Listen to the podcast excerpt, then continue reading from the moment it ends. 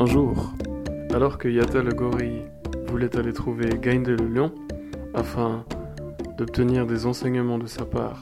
quant à la façon de gouverner le mieux possible son existence et les autres animaux, ce dernier